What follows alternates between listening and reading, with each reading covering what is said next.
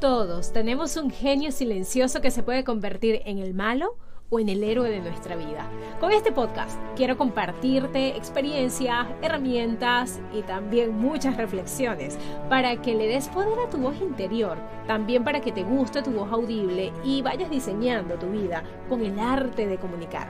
Haz que tu genio silencioso se convierta en el héroe de tu vida. Hola, soy María Andrea Varela, neurocomunicadora y autora del libro Amarnos, Matarnos o Aceptarnos. Este libro que se ha convertido en el espejo de esperanza para miles de personas. Lo puedes encontrar ya en amazon.com y unirte también a la comunidad en www.mariandrevarela.com. Señoras y señores, hoy empecé a hablar en las redes sociales con lo que algo sobre el tema de la familia, sobre el rol que ocupamos dentro del sistema familiar. Y si no lo has leído, ve y léelo porque es importante reconocer en qué posición nosotros estamos dentro del sistema familiar. Porque ayer hablamos sobre el deseo, sobre la creencia, sobre la expectativa que tenemos que tener para ir por nuestras metas. Y esas metas que nosotros tenemos cuando vemos la información de ayer y empezamos a practicarla, nos motiva. Pero ¿por qué en el tiempo nos detenemos? ¿Por qué nos cuesta tanto ir por lo que queremos? ¿Por qué nos cuesta tanto concretar lo que nuestros sueños? ¿Por qué nos cuesta tanto y por qué nos cuesta tanto? Bueno, porque estamos repitiendo patrones del sistema familiar de una manera muy inconsciente.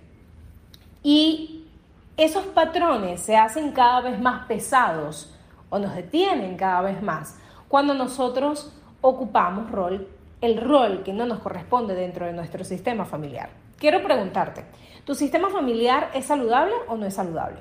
Y cuando digo es saludable es, tienes un sistema familiar donde hay apoyo, consideración, amor, empatía, escucha activa. Y si dices que no, pues no te preocupes, porque entramos, entramos en este 99.9,9% de familias que no son saludables y que están en un constante aprendizaje. Pero lo menciono ¿por qué?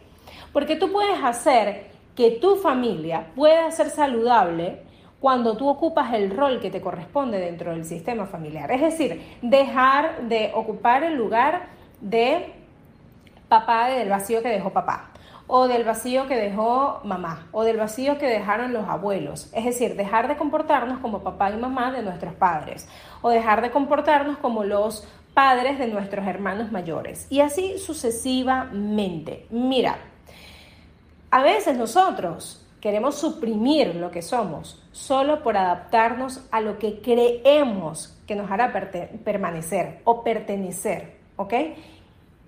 Y quiero que lo veas. Te estás suprimiendo, estás suprimiendo lo que eres por adaptarte a lo que crees que perteneces. Es decir, creo que pertenezco a mi sistema familiar si yo, si yo cuido y protejo a mi hermana mayor.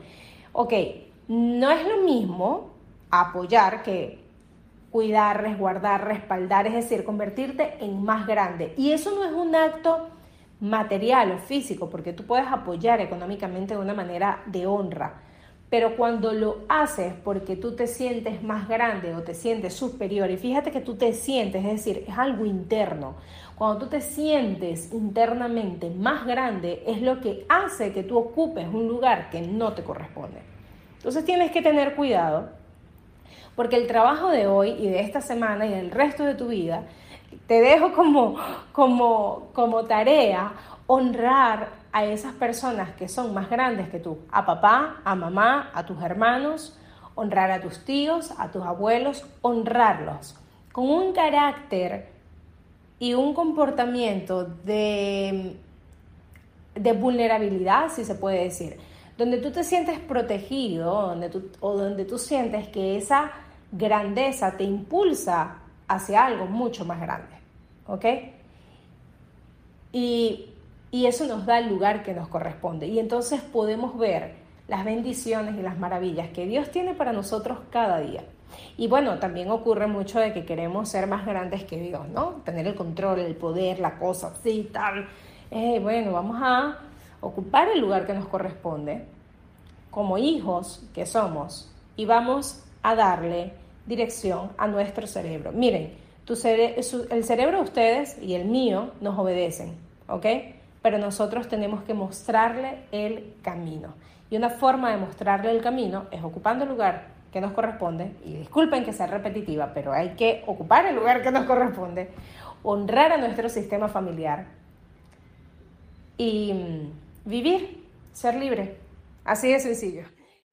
Gracias por estar, gracias por compartir este espacio íntimo conmigo.